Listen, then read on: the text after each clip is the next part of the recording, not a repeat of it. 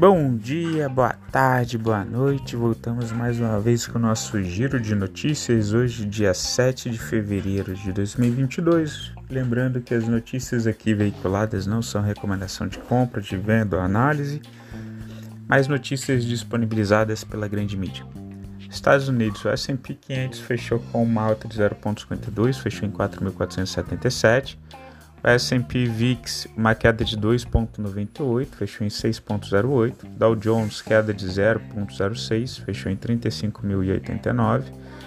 A Nasdaq, alta de 1,58, uh, ah, fechou em 14.098. O EWZ das empresas brasileiras negociadas nos Estados Unidos, queda de 0,03, fechou em 31,68. O petróleo Brent, alta de 0,37. Barril chegou a 93 com 27, o pessoal falando que deve chegar a 100 dólares, tá? O petróleo Brent que é referência para Petrobras. E aí a gente chama destaque porque a toda a provisão contábil da Petrobras ela foi feita com um barril mais barato, então isso pode impactar no, nos resultados da empresa. Tá? O Bitcoin é, na sexta-feira teve uma alta de 7,18%, fechou em 39.555, mas hoje manhã já estava acima de 42 mil dólares. O ouro, queda de 0,08, fechou em 1.812 a onça Troy. E o S-Bond de 10 anos, Tesouro Americano, queda de 0,66, mas continua forte, rendendo 1,89% em 12 meses. Nos Estados Unidos, o que teve de positivo na última sexta-feira foi o resultado do payroll, que veio com uma geração de emprego mais forte do que o esperado, tá? E os investidores ainda continuam acompanhando aí as chances de um aperto monetário mais agressivo por parte do Federal Reserve.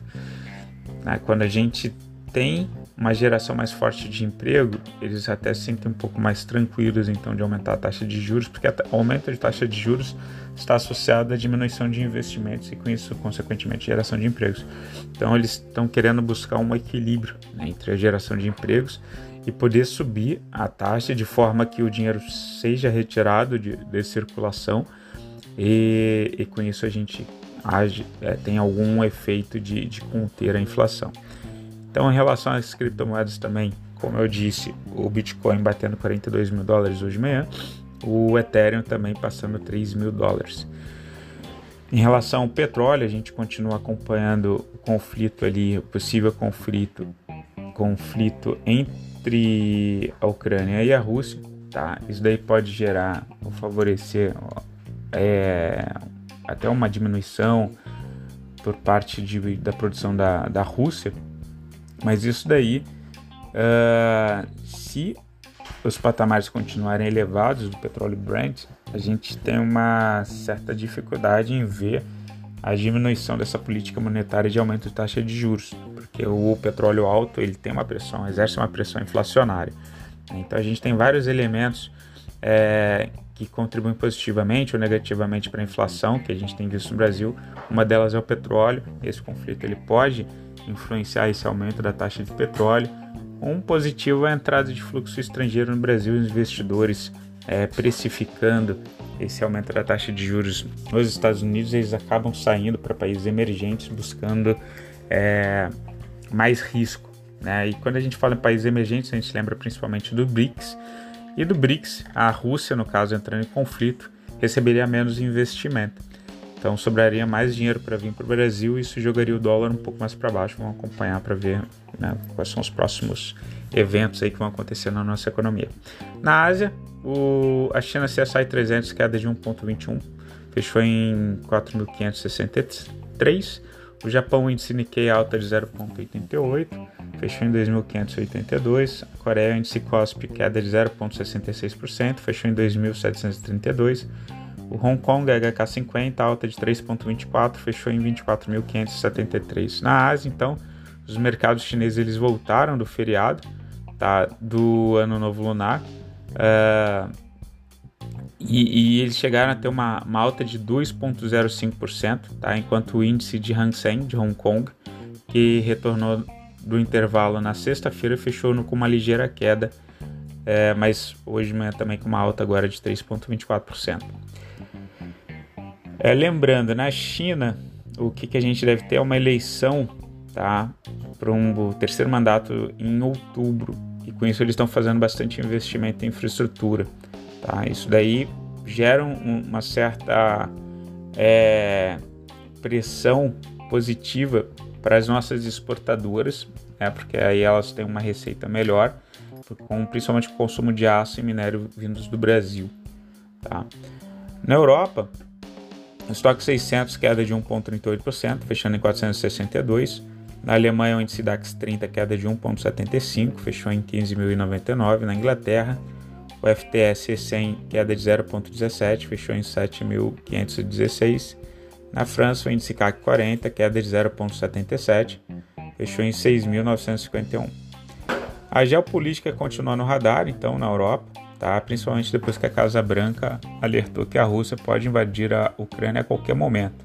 E a notícia de que o presidente francês Emmanuel Macron se preparou para uma viagem a Moscou. A, no fim de semana também a Bielorrússia ela se manifestou que caso a, a Rússia seja invadida, eles vão ajudar o país vizinho.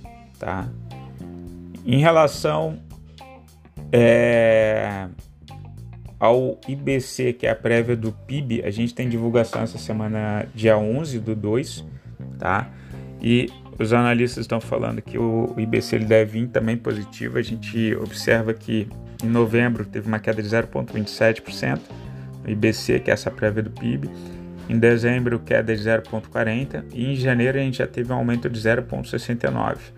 E esse resultado agora do de 11 do 2 deve vir positivo também, tá? Segundo os analistas. Selic está em 10,75, tá? Com é, alguns analistas projetando aí entre 11 e 25 e 12,05, tá? De taxa final da Selic, tá? É, mas enquanto a gente tiver alguns eventos do, contribuindo para uma manutenção de uma pressão inflacionária, a gente não vê uma possibilidade deles diminuírem esse ritmo daí, tá? O que tem de positivo é a entrada de dólar no Brasil. Isso favorece a, a diminuir um pouco essa pressão inflacionária. O que tem de negativo, como a gente destacou, é a questão do petróleo, né? É, ainda que a OPEP tenha acordado em aumentar 400 mil barris ao dia. Né? Vamos ver como que vai ficar essa questão de conflito entre Rússia e, e a Ucrânia. O CDI 2022 está em 10,66, está em 0,02. O CDI 2025 está mais baixo do que o CDI 2027, está em 11,085, uma alta de 1,88. E o CDI 2027 está em 11,24, né, uma alta de 2,51. A gente vem destacando que, por causa de receio quanto à saúde fiscal do Brasil, questões políticas, o CDI mais curto ele estava mais alto, né, indicando mais dúvida no cenário de curto prazo que no longo. Né? Agora normalizou um pouco as curvas ali dos juros, vamos acompanhar. O IPC a gente tem divulgação essa semana do, do IPCA, dia 9 do 2, tá? ele está hoje no patamar de 10,06, também vai ser importante para definição de aumento ou diminuição da taxa Selic. E o índice de geral de preços, o IGPM, da FGV está em 16,45. O desemprego segue caindo, o que é bom também para o Brasil, já está no patamar de 11,6%. Uh, ah, uma coisa que chamou a atenção da gente na semana passada é o Bacen revendo as taxas de projeção do PIB. A gente tem uma provável né, crescimento de 4,52 em 2021 a ser fechado. Em 2022 eles desceram de 0,75 para 0,52 crescimento do PIB real do Brasil. Em relação à Bolsa de Valores do Brasil, Ibovespa alta de 0,49%, fechou em 102.245. O dólar alta de 0,83, fechou em R$ 5,32. O IFIX alta de 0,16, fechou em 2.771.